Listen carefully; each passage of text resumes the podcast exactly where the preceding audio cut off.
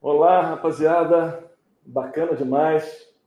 Estou super feliz hoje. A gente tem um convidado especialíssimo, é, querido amigo, um músico excepcional, uma pessoa que eu tive a oportunidade de conhecer há, há muitos anos atrás. Em 1983, eu conheci o Frank Gambale. E eu conheci ele quando nós éramos alunos no GIT, no GIT, na, Escola de Musicians Institute, na Califórnia. O Frank Gambale entrou no GIT em setembro de, de 1982 e eu entrei em março de 1983. Então, quando eu entrei na escola, o Frank Gambale era ele era aluno na escola. E aí é, seis meses depois, ele se formou e se tornou professor. E nesse momento, ele é, passou a ser meu professor. Eu tive grandes aulas com ele, a gente vai conversar sobre isso. E eu vou também trazer as perguntas de vocês. É, eu queria pedir que nesse momento agora, o Gambale está aqui no, no, no, no back, backstage aqui, é, e eu quero pedir para vocês agora compartilharem bastante isso aqui, porque vai ser muito importante a gente ter é, é, um público bacana aqui assistindo o Gambari. E o Gambari vai trazer uma oferta super bacana do curso que ele tem, é, do curso online que ele tem, para todo mundo que estiver assistindo aqui. Ele vai dar um, um, uma oferta assim, incrível do curso online dele. É, Frank Gambari Guitar, uh, Guitar School. Let me see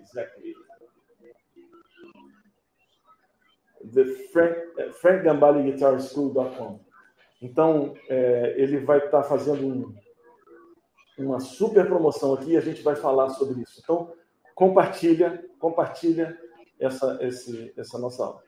Hoje, além do Frank Gambale, a gente vai ter aqui um, um também um, um amigaço que trabalha conosco, o Léo Justen, que vai estar tá fazendo mediação junto comigo, porque são centenas de perguntas e a gente vai precisar está é, tá fazendo aqui uma, uma dobradinha, fazendo aqui uma, um cabeceando para o outro, um, um passa, outro faz o gol e, e, assim por diante. Tem muitas perguntas mesmo, então eu convidei o Léo Justo para estar aqui junto, junto, comigo. E eu vou chamar agora é, Frank Dembali e Léo Justen para estar aqui comigo e com vocês. É isso aí. Abraço. Vamos lá.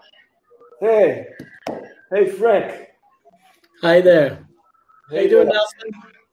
Hi, Leo. Hey. Hi, great. Frank. Hi, Leo. And hi, hi everybody over there in Brazil. yes. It's been a, a, great honor for us to have you here, to have you live here with us. Thank you very much, Frank. That was a great opportunity. My pleasure, really. It's uh, okay. been a long time since I've seen you, Nelson. Yes, I think I think last time is when he was here in Rio with Chick Corea for a jazz festival, maybe. yeah, sure. that was or, a long time ago. I don't remember the last time we played uh, in Brazil. Uh, it was I, I, was there not too many years ago doing uh, master classes. Yeah, yeah, master class. No, I was in master class actually. Mm-hmm. But uh, concerts, I can't remember when the last one was. But I got to get back there when all this COVID nonsense is over. Yeah. yeah. I hope soon. I hope soon. Yeah, me too. I love it down there in Brazil. All right. Léo, obrigado pela presença também. Oi para a galera do Brasil. Vou estar falando inglês, mas depois vai ter legenda, tá, gente? Exatamente. Então, gente, essa, essa entrevista vai ser toda feita em inglês, tá? Mas a gente vai botar depois é, legenda para vocês. Mas agora vai ser todo em inglês mas vocês podem, obviamente, fazer perguntas aí também no chat em português que a gente, e a gente traduz. Ok, Frank. Yeah. The, the, the dynamic here is we will be asking you questions that people asked us to ask you. Okay? Sure. It's our audience and it's mainly guitar students. Excuse me. Wow. Wow. Yeah. yes. Uh, Leo, do you want to start? Of course, my friend. So go ahead. I, I have a, a, question of a very good friend and student called Lucas Costello, here from Brazil. Mm-hmm. And he asks you, Frank, about uh, who was the, uh, the saxophone player that you most transcribed and if you uh, if you still uh, do that, and if you have another instrument that you transcribe the most, please share with us. Well, uh, I have to say, overall, probably the most uh, saxophone I transcribed was Michael Brecker. Uh, a close second was uh, John Coltrane, who was a big influence on Michael Brecker. And those two guys are some of the greatest soloists uh, ever. And um, but there were some other ones I enjoyed too. Uh, there was a guy called Pete Christlieb. He's more of a jazz saxophone player, but uh, I enjoyed his work uh, with Steely Dan, uh, a group that I like very much. Um, there's a guy, Ernie Watts, was another great saxophone player. These, uh, let's see, who else can I think of? Uh, you know, Joe Henderson. There's a there's a few great jazzers that I've enjoyed, but Coltrane was probably my favorite from history, and modern guy would be uh, would would be Mike Brecker. Other instruments, um, I listened a little bit to trumpet too. There was a guy, a Japanese guy called Terumasa Hino very good trumpet player. Um, you know, of course, Chick Corea on the keyboards. I listened to a lot of keyboard players. Uh, you know, Herbie Hancock and Chick were two uh, primary people I listen to, and a little bit of um, uh, well, who else? Well, those are the names that come to the top of my head for now. And you know, no, it's, it's I don't think so. I think it was primarily those three instruments I listen to a lot, and guitar, of course. You know, I was a big George Benson fan too, and I listened a lot to George. And uh, you know, and there was blues guitar players as a young man. But uh, yeah, you know, I don't listen a lot to guitar these days because there's so much of it. Uh, uh I'm really uh, focused on what I'm doing right now, and practicing and, and writing and composing all the time. I've uh, you know been working on some new music, so I'm very excited to get that going and, and new courses for my schools. So. So I think I answered that question. Is another one? Yes, yes, good. Uh, hmm? uh, Frank, I will ask you two questions in a row, okay? Because uh, okay. one, one is kind of it's kind of a joke.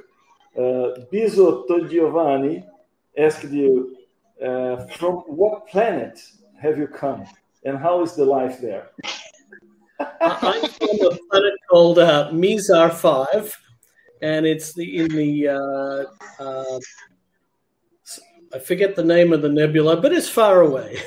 23 light years from Earth. okay. I didn't know that there was an answer for this. yeah, no, that's a great question. No, I'm from planet Earth you know, um, people say that sometimes. He's not from Earth. He's got to be from somewhere else. You know, I've, I've spent a lifetime playing the guitar, you know, and it's always been a hundred percent guitar, you know, uh, and there's never been a point in my life where I, I just put it down and, and didn't play. I've been consistent since I was seven years old. So it's a lot of years playing, you know. And I think if you keep that consistency and, and really push your boundaries, your own personal boundaries, uh, you keep growing, you know. And uh, lots of gigs, playing and recording. That experience is fantastic. Playing with other musicians, transcribing music, like the first question, you know, listening to others, being inspired, you know. Actually, actually, this this this question, this answer you gave, it's just uh, tells about the, the next question. The next ah, question. Anticipated is I can read on Mizar five. We can read minds. Yeah, Juliano, Juliano Violão asks, "What keeps you motivated, practicing, and what inspires you musically in these times?" That's a great question. Uh, you know, we, we're only human. We we do our best to stay in a positive attitude. You know, there are days where you just don't feel very positive. You know, it could be some bad news you get, or or something's difficult, or um, you know you get some some horrible thing happens to you. You know, we can't always be 100% positive, but uh, I try my best. I always say to my daughter, I have an 11 year old daughter, I say, look, your attitude, how you look at something is very, uh, it's like a switch. It's one way or the other. It's positive or negative. It really, the middle doesn't really exist. And you, you have that switch. So if you choose positive, it's a switch in your own brain, you know. So you know, um, you choose to be a, have a positive attitude. So that helps. And you know, for me, being inspired, it can be anything. I, I've moved in September. I moved my family to Barcelona, and this city is very inspirational to me. Um, you know, I lived in Los Angeles for 40 years, and um, so it, I just needed a change. And Barcelona, I can walk 10 minutes and I'm in the Gothic quarter and I feel like I've gone back, you know, 500 years. It's incredible. that to me, um, you know, from the some of the first years I toured with Chick Corea, it was 1986. We came to Europe. I, I always loved Europe. There's such a rich history here. And uh, so I've always wanted to live here. So we finally decided it was the right time. And so I'm inspired by that. I've been to museums here, I've been to Picasso museums and Dali museums. Um, I love the great artists, the painters. This city uh, is famous for Antoni Gaudi, the architect, and his work is just mind blowing.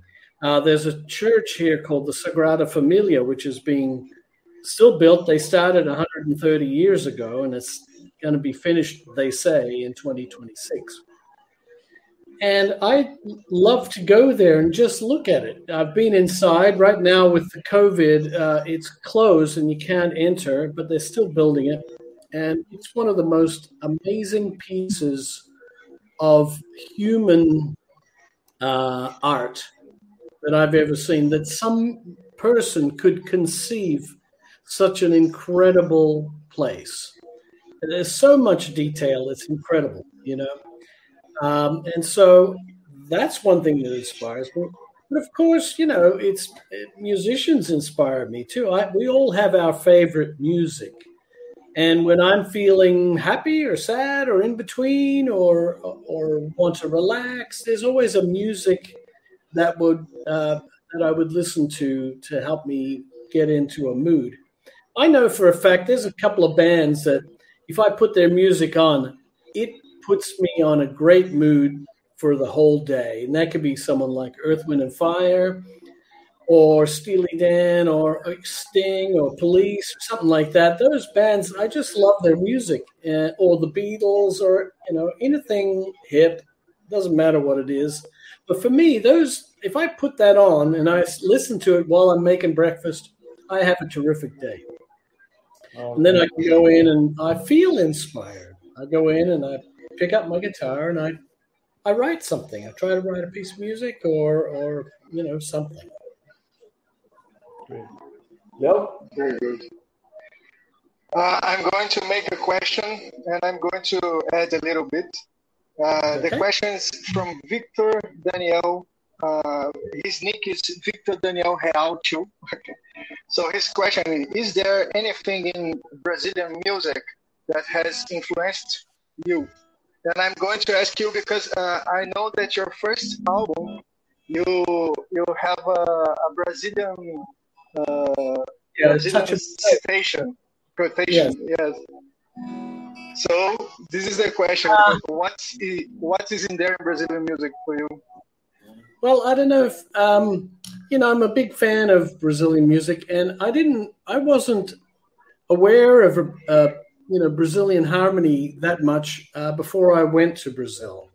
I had a little taste of it from a keyboard player called Frank Sotoli, who was a guy I was playing with a little bit in the in the early days in Los Angeles, and he spent many years in Brazil. So he had these voicings. I went, "Oh man, what's that chord? What's that chord?" you know, um, and so I would listen to him and, and, and you know pick his brain. But then I remember one of the first tours I did with Chick down in uh, in, in Brazil. We played the free jazz festivals, and um, you know, I remember one night. Well, we saw you know Hermeto Pascoal and all these uh, great musicians live, and I was just wow, never heard anything like it. I loved it because the harmony was coming from a different place. The, the harmony went places that I wasn't ever expecting. And that's what I love about transcribing and listening to other people's music is to be inspired because somebody will play go in a direction that you would never think of in a million years. And so I, that inspires me. You know, these days when I'm writing, I'm always trying to find something I've never heard. it's not easy. I'm always trying to find a chord progression that goes somewhere that's unique.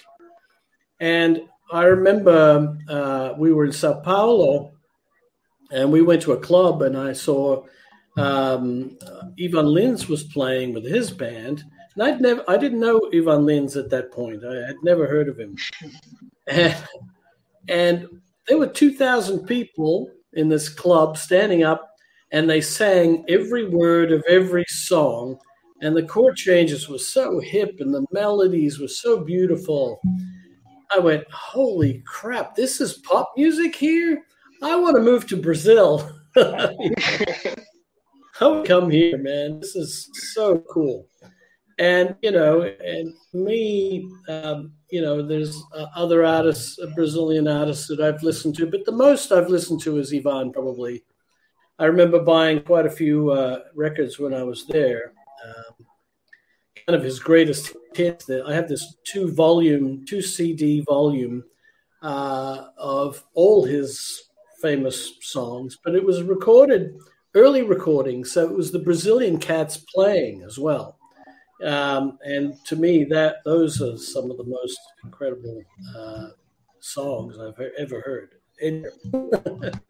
so yeah, it, it influenced me, and then you know I always try to write music that uh, does that sort of has that effect to me as well, where I have a progression that goes somewhere strange, somewhere different. All right. Okay. Mm. Thank you. Uh, Billy Brandão. Billy Brandão is a very nice guitar player here in Brazil. He's asking. He's called Billy Brandão. It's it's a pop okay. pop rock guitar player here. Very very good. And he's okay. asking uh, that for someone that have never studied studied formally the sweep picking, uh, what you would recommend uh, for the start? How, how someone can start in this technique? Uh, do you have any kind of exercise or way of thinking that you could show? Well, you know, the thing about sweep is that it's extremely logical. And really, there are lots of examples. There's uh, um, the the thing that most people think that is sweep is you know, this big, you know, right across six strings. But it doesn't have to be. Sorry, I got a tune. It doesn't have to be that big. To me, the, stuff that's harder is the two string ones. I can take an easy riff like that, and it's two upstrokes and down, and then two upstrokes again. So, or I can take a lick like this, which is typical. Most guitar players would play down, up, down, up, down, up, down. But I play instead of four strokes, I'll do it with two. I'll go um, up, up, down, down, up, up.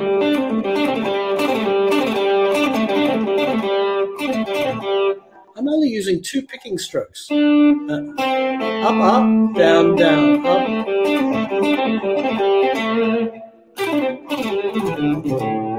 And I try to do that anywhere. Uh, if I can uh, i am always trying to find the easiest way to play something, and that and the sweep usually does that. You can take simple exercise like this.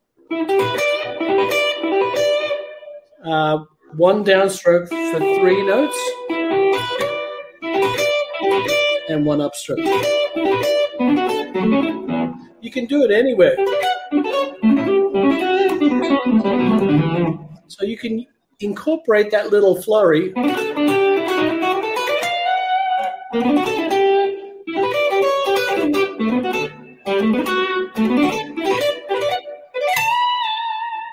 So how see how you can just extend the idea. Or you can you can do it backwards too.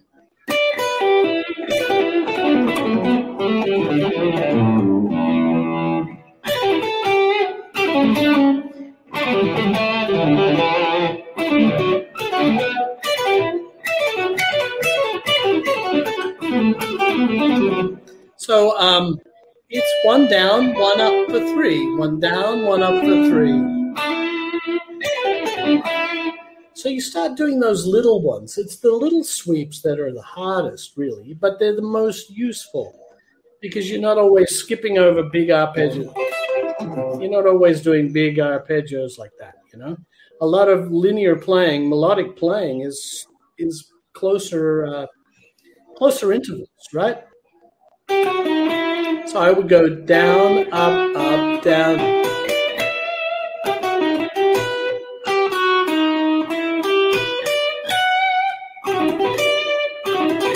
Down, up, up, down, down, down. And it's just a little flurry, but I've saved many picking strokes. If I had to do that same riff, one, two, three, four, five, six, seven, and I do it in one, two, three, four. Four picking strokes instead of seven is almost half the motion, right? So it's very logical, and you find so many patterns. It's it's endless, um, and those are the kind of things I would look for. I can do any kind of exercise. I make them up as I go. I go down, down, up, figure out how to do that anywhere. Just down, down, up.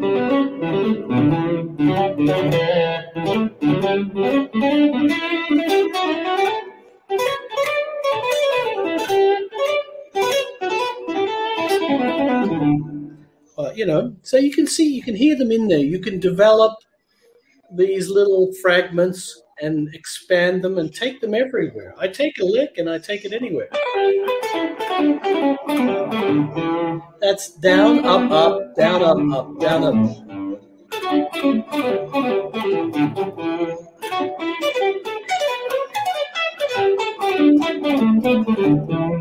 And it's always the same picking thing. You're only limited by your imagination. So those are some of the exercises or ideas that I would use to get you started. You can always go to my online school and check out the sweep picking course, which is 10 hours of incredible uh, information on everything there is to know about sweeping and tons of examples. So it's talking all about, talking yeah? about this. Let let me talking about this. Let me put here the Oh, you go. This is the Frank Gambale Guitar School.com. I really recommend. Everybody. Yeah, we have a special for people. I got a special. There are so many courses. And uh, Frank, you told me that you would give some kind of present for the Brazilian audience that are watching us here. What kind of present? It's a very big present. Okay. it's a special discount present at my school. I don't remember the percentage. Did you? Did I tell you the percentage? Was a fifty percent off? Forty-five. Yeah. Forty-five. There we go. Forty-five percent off everything, but only for twenty-four hours. Okay. For Brazil, and it's a very uh, special gift for my Brazilian fans down there who are interested, may be interested in my courses. Okay, so I will I will uh, translate this now. I will say in Portuguese so everybody gets clear. Gente, é o seguinte, o Frank Gambale, ele, quando eu contactei ele para fazer esse, esse papo aqui, ele falou, Nelson, eu gostaria de, de dar um, um desconto para quem quisesse conhecer meu curso tal, o curso Frank Gambale Guitar School. Então, ele ofereceu 45% de desconto em qualquer curso que você queira fazer, se você colocar o cupom 4 Brasil, que quer dizer for Brasil, para o Brasil, né? Uhum. For, 4 Brasil. Cupom de desconto 4 Brasil, anota aí e usa esse cupom de desconto que você vai ter 45% de desconto em qualquer curso do Frank. Só que esse desconto ele só vai dar por 24 horas. So, Frank, it's just 24 hours, right? So, what, what time expires up? Starts now. No, but uh, what time expires? The the. Well, I think midnight tomorrow, really. So it's a little more than 24 hours. So midnight tomorrow, uh, midnight in Spain, which will be like uh, eight o'clock at night here in Brazil. Like that, yes. Okay. yes. Então, uh, esse cupom só vai valer até as 8 da noite amanhã aqui no Brasil, tá? Para quem quiser usar, eu recomendo. Vai lá, é, compra um curso do Gambale, é, com esse descontão que ele está dando aí, ó, 4 Brasil, tá? É, do Frank Gambale Guitar School. E a gente vai deixar o link também aqui na descrição, tá? Depois, eu acho que não sei se está o link na descrição, eu vou colocar o link na descrição. Mas, de qualquer forma, é, é bem fácil. Frank Gambale Guitar School.com, tá? Ok? Cupom for Brazil. For Brazil. I'm going to use it as well. Okay, great. I would take so, advantage. Take the, take yeah, the chance. Take the chance now. okay, Leo, can you can you come with a question? Yes, of course. I have a, a, a good question here. Let me just uh, find it. It's from Fernando M. Rod. Uh, mm-hmm. He asks you, how did you prepare yourself to play on Chicoria Electric Band? And if you uh, improvised your solos, or did you plan kind of a path to the, the solos, or just made up at the time? Well, uh, I I am a person that is deeply in the tradition of jazz, and for me, uh, solos are improvised. Uh, and with Chick, all the recording sessions were live, so you know I would practice the tune, but I I had you know very very vague idea. I just to me, it, it, when you practice the chord changes, you get as a musician, for me personally, I enjoy the art of improvisation. And that means spontaneous playing, moment, and reacting and being part of the band too, and listening. And, you know, Chick might play something that makes me play something. So you can't prepare for that. That is something that just happens, and you have to be ready um, and be experienced enough to you know hold hold uh, the chord progressions in your head and improvise through them melodically, uh, exotically, however you want. Uh, so the solos were all improvised, and I remember I have a story for you. Uh, the chick, I remember I was recording a solo, uh, and it was Chick's favorite solo of mine on an electric band record, and I'll tell you what it is. It's uh, on a tune called "Make a Wish." Make I think wish. it was on the Inside Out album, and that song had a very hard chord progression. It was really hard, and I just went, "God help me! I'm just gonna go for it," you know, because as is nothing else you could do but go for it, you know. I practiced it, of course, but you know, when we came to recording it, but the story is, you know, I improvised it, of course, but at the end, I, I think I made a little mistake, a little error coming out back into the song.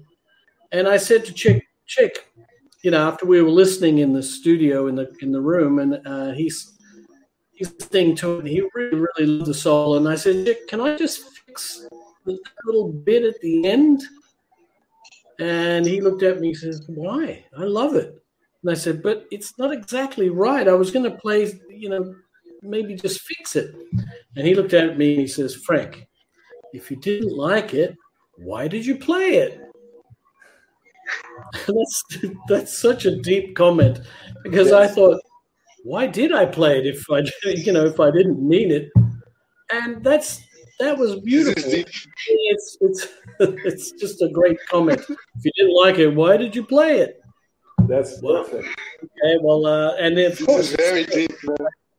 I didn't get to change it; it just stayed there. So he loves the he loves that the edge of your seat. The that he likes to try to capture that uh, on recordings, and often, you know, he was writing music uh, the night at night. We were recording during the day, and at night he was finishing the composition for the next day.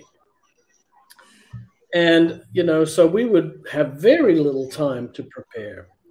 Uh, there were a few occasions where we had three or four tunes and we got the charts, the music first, and he always made a demo.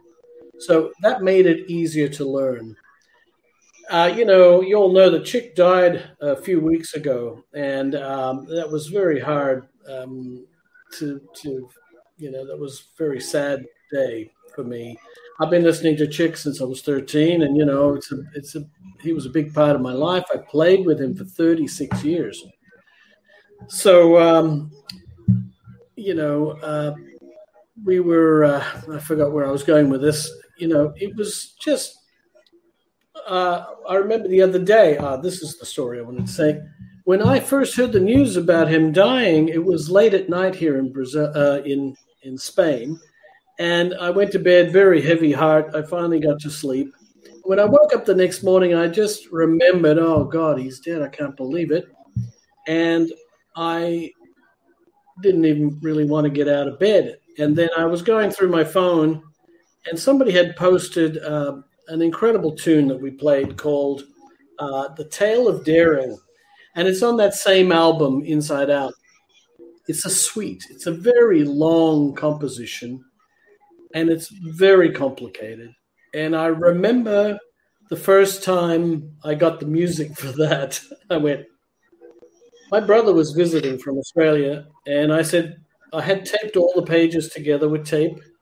And I said, Hey, you take the first page and start walking. And he walked all the way over to the other side of the room, and I'm still holding the paper. And it was 32 pages of music with very little repetition, very little. And I thought, I'm never going to learn this in a million years. This is just a nightmare. uh, not a night, a fun mare, but uh, you know, it's. I had to go to the store and buy some ice cream. That was the only way I could face it, and uh, I put it on. And just like anything, when people ask me, "How do you prepare for something like that?" uh, they Chinese have a proverb that goes, uh, "The journey of a thousand miles begins with a single step," and so, you know, you take it one step at a time. And I would, I remember the first five times I listened through the demo, I couldn't even follow the chart. It was that complicated. And then the more you listen, the more it starts to make sense because you got to realize when Chick was giving us compositions, this is music coming from a genius master, right? And it takes a while for us musicians that are there to play his music, and that was the biggest honor, one of the biggest honors in my life to play his music. We have to catch up to his brain because he's already written this music and he knows it but we were hearing it for the first time or second time. We have to we have to catch up. And the more you listen to it, you go, oh, okay, now that makes sense. It's it's a question of familiarity. I think the best way to prepare for anything is to listen to it over and over and over. And for Tale of Daring, especially, that was one of those compositions that was so complicated that I had to listen to it and start piecing it together in, you know eight bars at a time. And little by little, I learned it. Not only that, I remember we used to play it live. When that record came out, we were touring, and the music was so uh, it was like G forces for people. It was like it was like taking off in a spaceship, you know. And I'll never forget. I I told this story with Patitucci the other day. We were talking, and um, I remember we would finish that song live, and the people were silent for maybe 30 seconds. But the, the mouths were, it was like this. and then it went, oh, oh, yeah, it's supposed to clap. You know, people were stunned. it had a very powerful effect. It was incredible, really. Some of the music we played, and so that well, I listened to Tale of Daring, and it got me out of bed, and I, I feel inspired. Now that Chick's gone, I feel more um, inspired to write music more than ever before in his honor. You know, it. I, I feel very motivated right now to write and produce and do whatever. Uh, in the spirit that he always had, like a child. He was so playful and so creative and left us a huge amount of uh, big legacy. Yeah. His legacy is like, amazing. Huh? His legacy is amazing. It's well, it's huge. And I want, I need to have more output. You know, I'm feeling like uh, I need to have more music, more more done. You know, yeah. while I still can. We are glad. We are glad to listen that yeah. You know, Frank, Frank, uh, this thing that you said, I remember myself watching uh, Elektric Band live. Oh yeah. And, mm-hmm. yes, and I, I remember the this astonishing feeling that you said. Yeah. Because I remember when you played here in Rio for the, the jazz festival, and I, I, I was uh, chatting to my friends after the concert. Said, you know, I feel like a truck uh, went over over myself. my body was totally cracked. Uh, yeah. You know, it was really amazing. Uh, we've all had that feeling before. You know, I've had it too, watching groups too um, play. Uh, I, I, had that feeling when I saw George Benson when I was 17 and the Breezin album was out, and it was a huge hit around the world. And he he was just on fire this night. I saw him. and We drove uh, four hours to go to Sydney, in Australia, from Canberra, my hometown. Uh, it took four hours to get there, and it, he, he played in a theater uh, there in Sydney, and it was just I couldn't speak for hours. I was my head was spinning with so much calculated information and excitement, and but I couldn't speak. True. So we've all had experience, and I'm glad the Elektric Band had that effect on you. That's great. Yeah, it was. It was really every one of us. What a work. Uh, I, I don't know if everybody knows here, but I, I, I, want to to tell a little bit how we how we met. And uh, okay. because uh, me and, and, Frank Gambale, we were we were uh, students at the same school back yeah. in 1983. I was in Musician Institute in GIT. Hollywood. I started in March uh, 83, and Gambale started on September 82, mm-hmm. right? Yeah, a long time ago, but yes. Yeah, that was a long time ago. Yeah, and then I remember that uh, when I when I came to the school, and you were a student, and yeah. everybody was already very impressed with with you, with your performance. And yeah. I remember specifically once you you as a student yet when there was a band that came to the school and you were supposed to play with them like last minute call. And, oh yeah. Uh, and uh, I remember there was some very very difficult material to play and lots of things to read, single notes. And mm. I remember you in lab or or in some kind of practicing that and uh, and then I came in and I talked to you. I remember you showed me the, the music, and it, it was very hard. Yeah. And I, and I, said, "Wow!" And he said, "Yes, I have very few time." So your reading was already very. Uh, uh, uh, yeah, pretty good back then. It, my reading was better then than it is now. I still read, but you know, just, I really just like to get it off the paper and in my head as quickly as yes. possible but yeah, that's what you were doing there, actually. Yeah. But, but, to do that, you have to have a great reading to learn think, it fast. I still think it's important to learn to read. You know, I think because it helps you uh, to understand music better and the, the mechanics of music, you know, especially the rhythmic content and the way bars work and the way um, that rhythms aren't always what they seem. You know, I remember uh, for years there was uh, things that I thought I had transcribed correctly, but they were actually wrong until I saw the music. You know, you might feel the beats they're completely different. You know, even you know, Chick has these little tunes, uh, uh, children's songs. They're little lightweight piano pieces. lots of them, but there's one that's really simple. It goes, if you just listen to it, the, the main rhythm goes. Yes.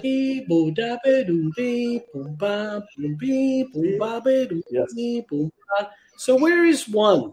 Boom bee, boom ba be, boom bee, boom ba, boom bee, boom. You think it's there, right? Yes, boom bee, do dee do da, boom bee. It's not there. It's boom bee, boom ba be, boom bee, boom ba, boom bee, boom ba be, do bee, do ba, boom bee. So you know, this is what I mean. You have you have to see it written, and then the rest of it it makes a different kind of sense.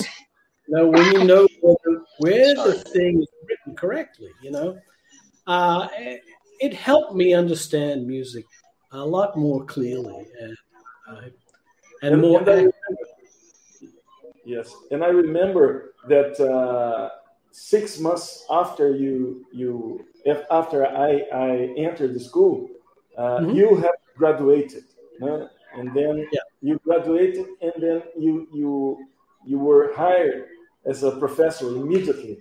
And then, so during six months, we were colleagues, and then the next six months, you were my professor.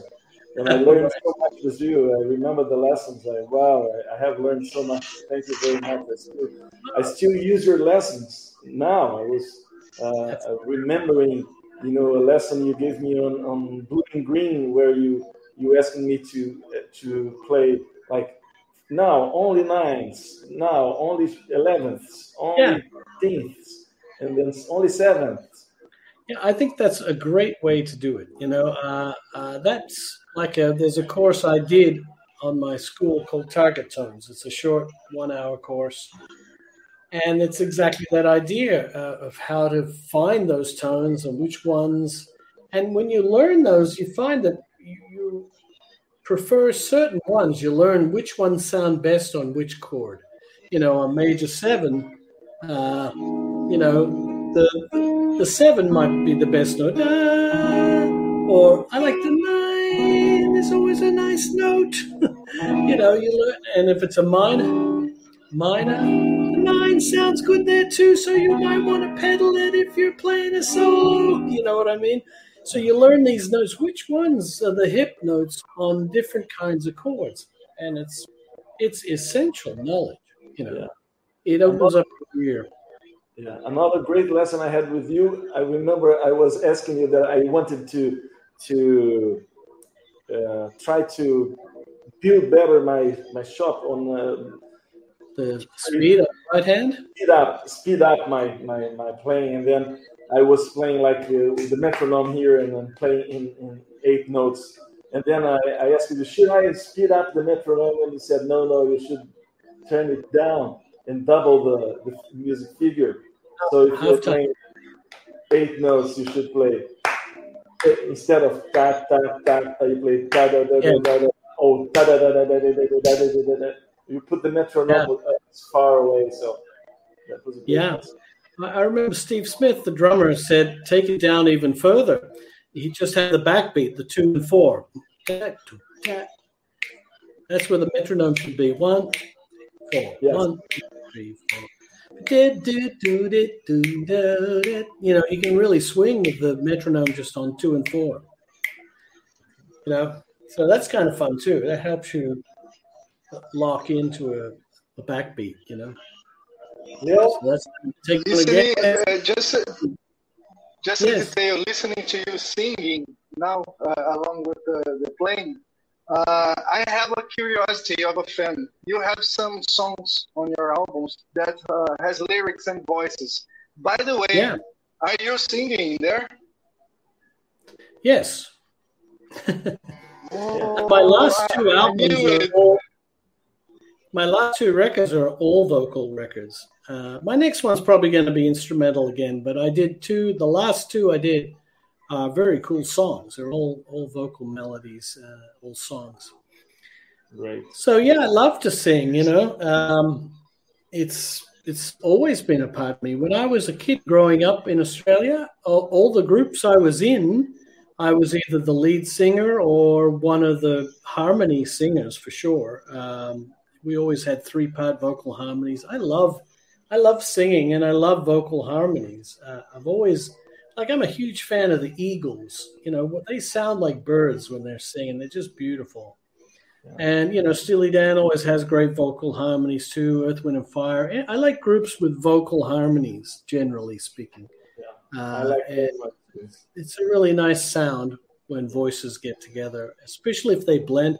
Crosby, Stills, and Nash were another group I liked in the '60s too, very much. I like a lot the, uh, also vocal groups a cappella like Take Six or. Oh yeah, yeah, that's nice too. Yeah, of course. So it was just a comment. I'm going to make my question now. Sorry. sure. Okay. So uh, my question is uh, about it's, it's from it's a guy called. Is about what? No, it's not my questions. It's a, a question of Nos Red Nose. I can see his name.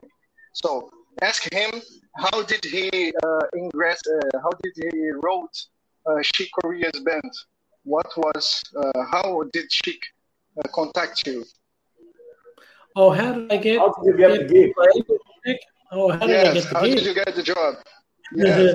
well, you know, um, one of the things that brought me to America in the first place when I was younger is my, my desire to go there was com- completely based on the fact that all my favorite music was being recorded in LA. You know, at that time, all the groups, the, the Steely Dan members were there. Earth, Wind, and Fire were recording there. Uh, you know, Chick Corea's studio was there, and he was recording and living there.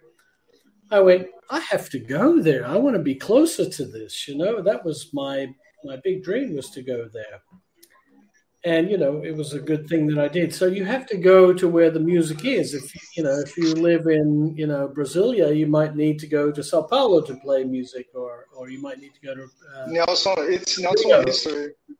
Yeah, huh? I was I was from Brasilia, and then I moved to Rio. Yeah, yeah, so. yeah look, I like Brasilia. So, but, you know, kind of for work, you got to be where the work is. You know. And um, for me, I, I went to LA, and for years I was already playing. I already had two albums out when I uh, auditioned for Chick. But I was lucky because I heard about the audition.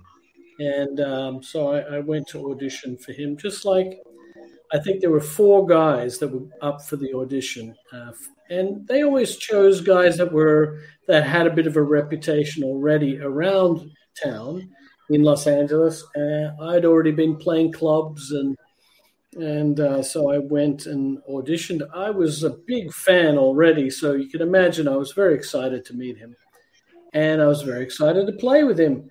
And according to the guys, I played like it was my last performance on Earth. I was really, I wanted the gig, and I was the right guy anyway. You know, I, outlasted everybody. Uh, you know, there are other guitar players that have worked with Chick, but I worked with him for 36 years. That says it all. And I was his favorite guitar player. For me, I could, you know, die and go to heaven now. And, uh, you know, to me, yeah. it's the admiration or the respect of your peers, the people that you work with, that that is most important. And they're the opinions I respect most, you know? So uh, for me, that was a great honor, and I, I always uh, did my best when I played with him. You know, as I do when I play with my own groups too. I, am always uh, I always want to deliver the highest level I, I can possibly uh, deliver. So you know, I was lucky. I got the audition and I got the gig, and Man, it was like um, again, like taking off in a rocket ship because you know I hadn't really traveled much. I traveled around Australia a little bit in groups before I went to America. But then I got to America, I was just in Los Angeles, and I hadn't really been to Europe or South America or Central America anyway. And that first year and a half, it was like world tour. We went everywhere, and you know, it was just incredible. Playing that music to huge audiences all over the world was truly a, a very blessed and fantastic uh, opportunity that I had. You know. All right. Thanks, uh, Mr. Frank. Felipe SCG, he's asking um, that he's saying that you were a, a huge influence or a, a, not not influence uh, reference in mm-hmm. uh, sweep picking.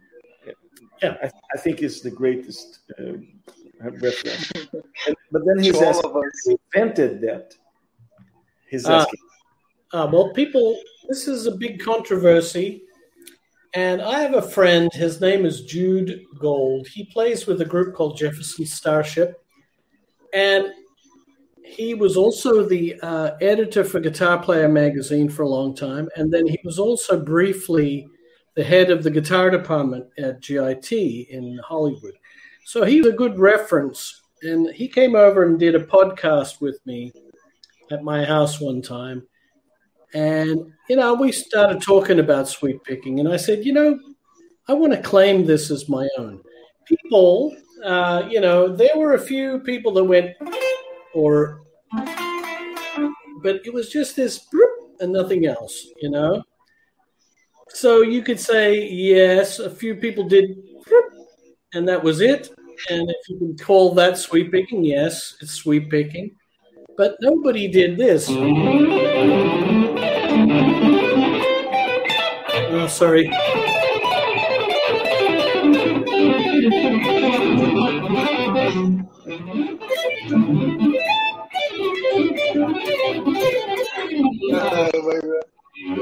Nobody did that before. You know, where they Nobody. threw it all together in one endless phrase of, you know, yeah, one line. So he said, Jude said, look, forget the controversy. Just call it Gambale sweep picking. Why don't you just call it Gambale sweep picking? Okay. So now that's what I call it. And I am the inventor and creator of Gambale sweep picking.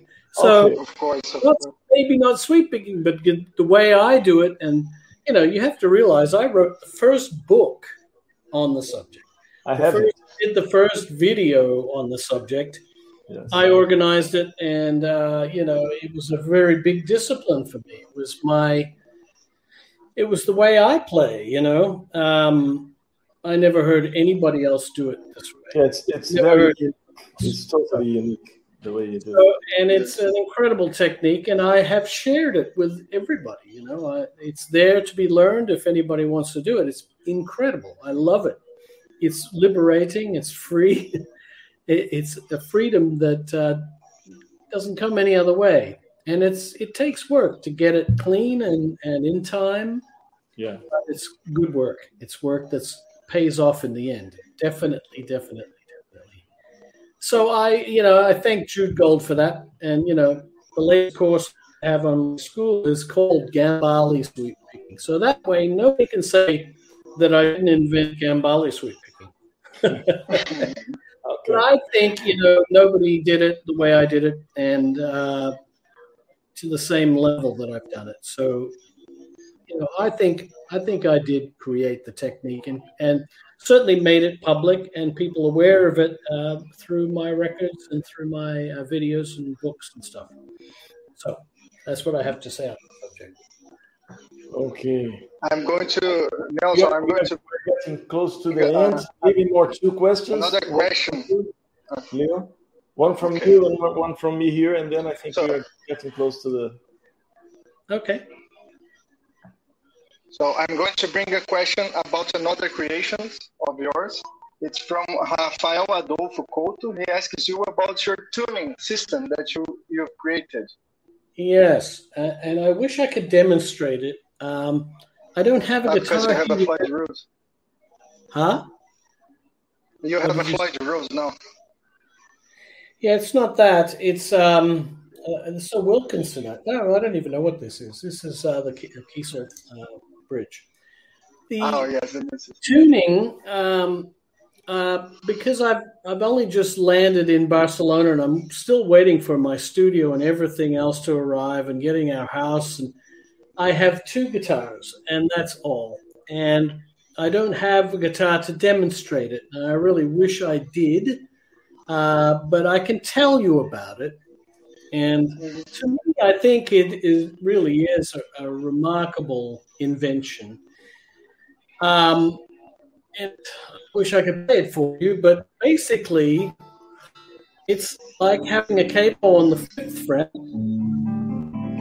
These are your open strings, but the first, first and second string are down an octave, so that'll be this, these two notes here.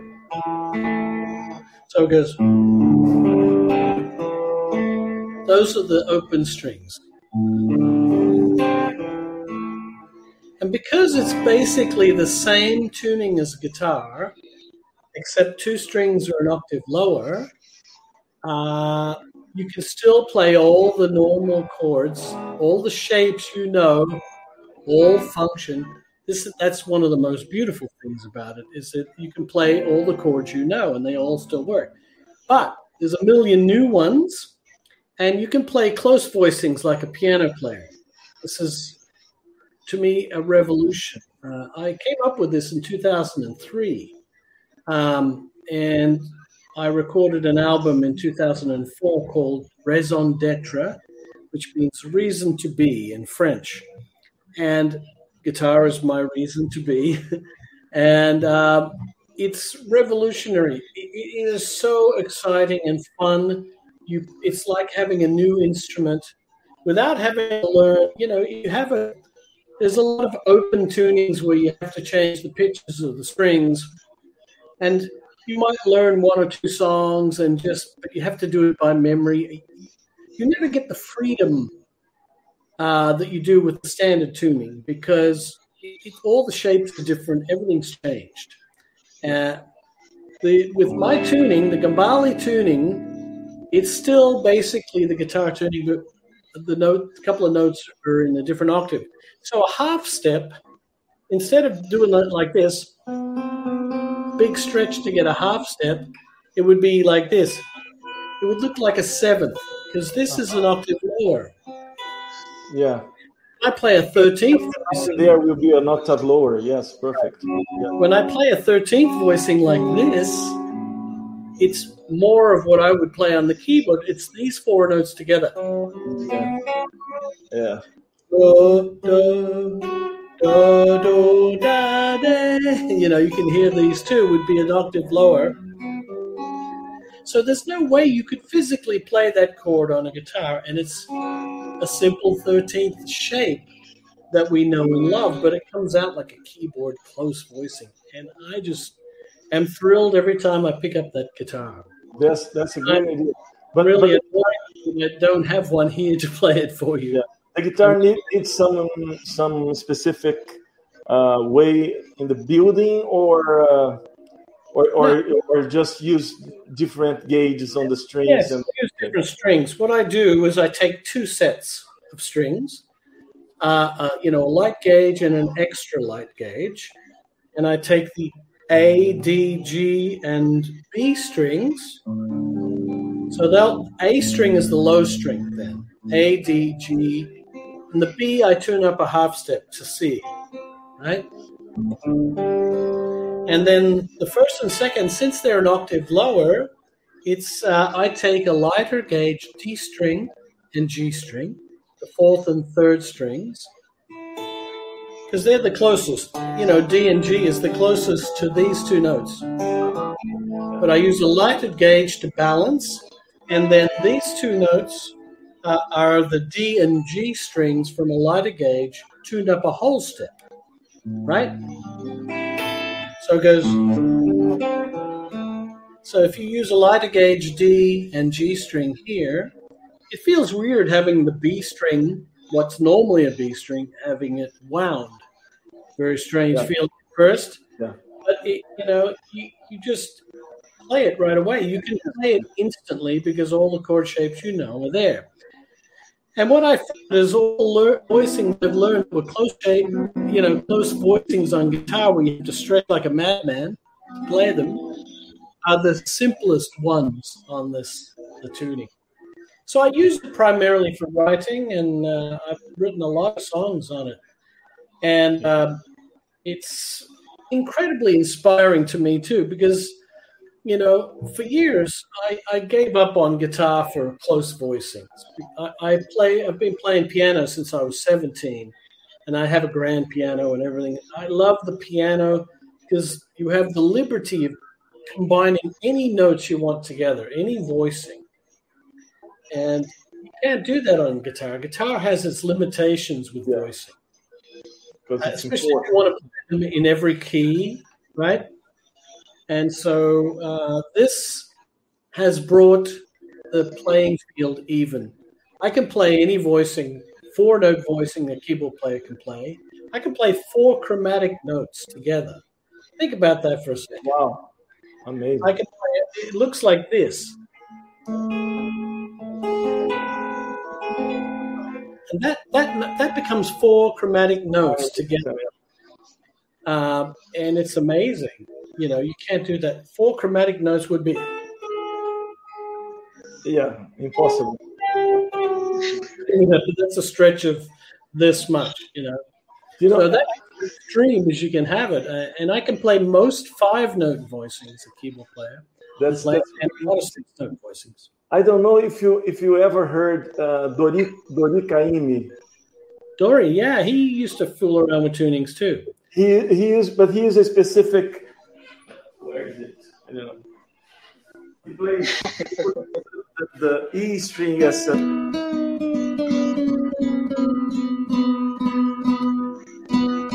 Two, two B strings and, and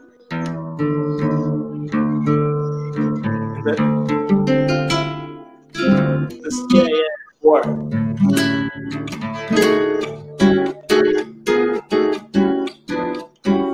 It's Yeah, that's a nice idea. Also gives you this half steps that. Uh, Right. that But again, uh, well, I guess because it's two B strings, you still have, uh, but the voicing shapes, the shapes change. they, they change. They change. So, uh, you know, Your idea is experimented with a lot of different tunings in the past. Uh, one that I used to really like was um, David Crosby from Crosby, Stills and Nash. Used to have an incredible tuning.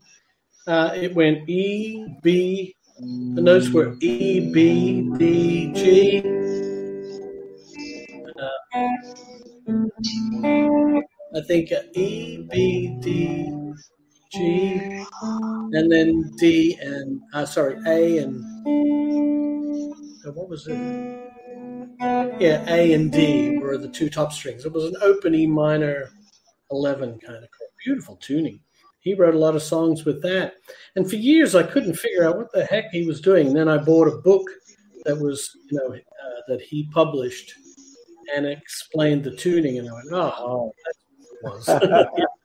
that those chords. That's the secret. yeah. confused kid. But I've always, you know, uh, to me, the thing about Bali tuning that's fun is that it's so refreshing. If you've played guitar for a long time, it's like having a brand new instrument, and there's no limitation on the chords that you can play, which is beautiful. It really is beautiful for chord melody and stuff. It's crazy. It opens up a whole, a whole other world. And I wish I could. Yeah. But then you have to relearn your chord melodies because the melodies will be in the bottom. It's, uh, it's strange. Yeah. It- but it's, it's interesting. Okay, let me ask a last question here. All right. João Gaspar, which is a very, very nice guitar player here in Brazil, Uh-huh. is asking if, well, if you could demonstrate, but uh, I don't know if it will be possible to do that, but demonstrate some uh, lines that you have to to to double with uh, other instruments in the Elektric Band, uh, like unisons you would do with the, the piano, the keyboards, and, the, and saxophones. That were amazing. Uh, I don't know if you can remember one, but oh, yeah. well, there's always got a match. Everybody plays that.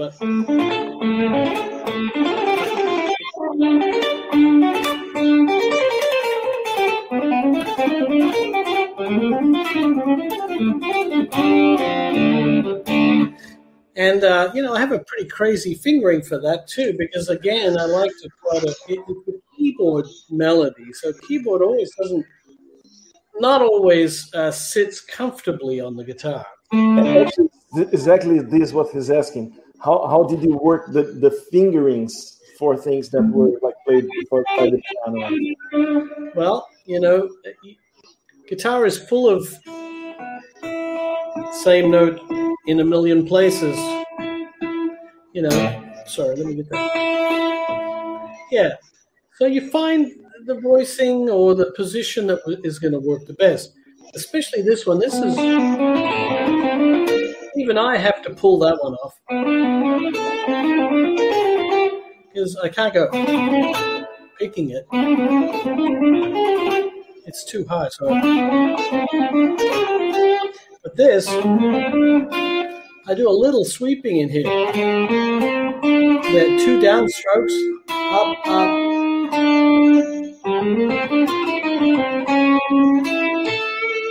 Over here, and I go across three strings. It's a very strange fingering, but it works for me.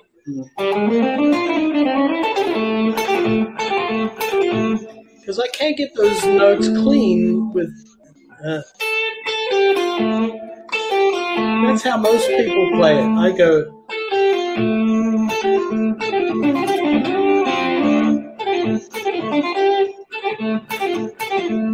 Go down, up, up, up. It saves me a bit of time because it's this easy sweep.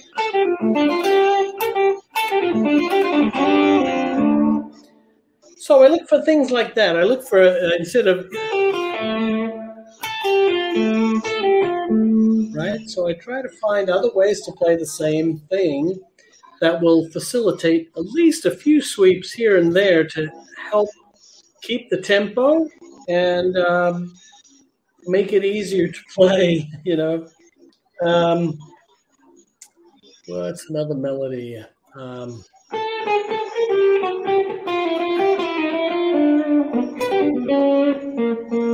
this one's not a hard one, but it's a beautiful one.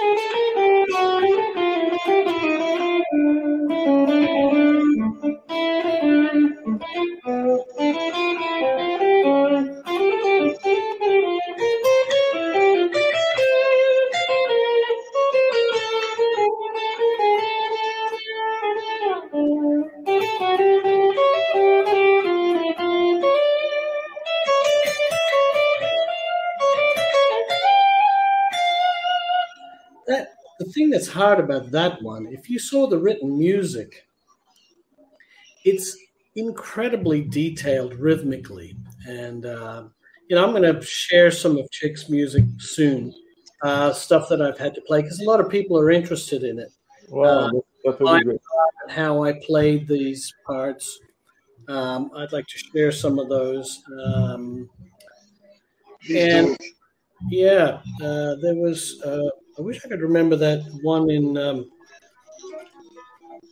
there's one in Charged Particles, which is the song he wrote to feature guitar, to feature me. And uh, that's got some incredible lines in it. So I want to show how I played some of these tunes. So, and I have the charts too. I have the original scores.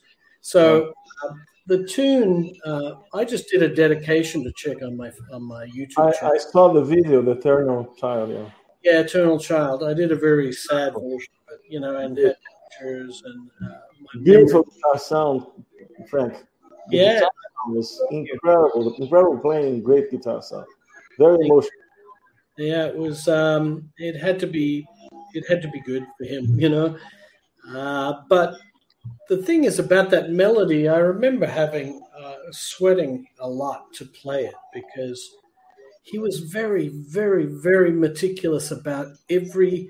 you know, it goes between sixteenths and triplets and very particular phrasing. He had to have it exactly as it was written. And it's a lot more difficult than it seems. You know, uh, it sounds pretty flowy.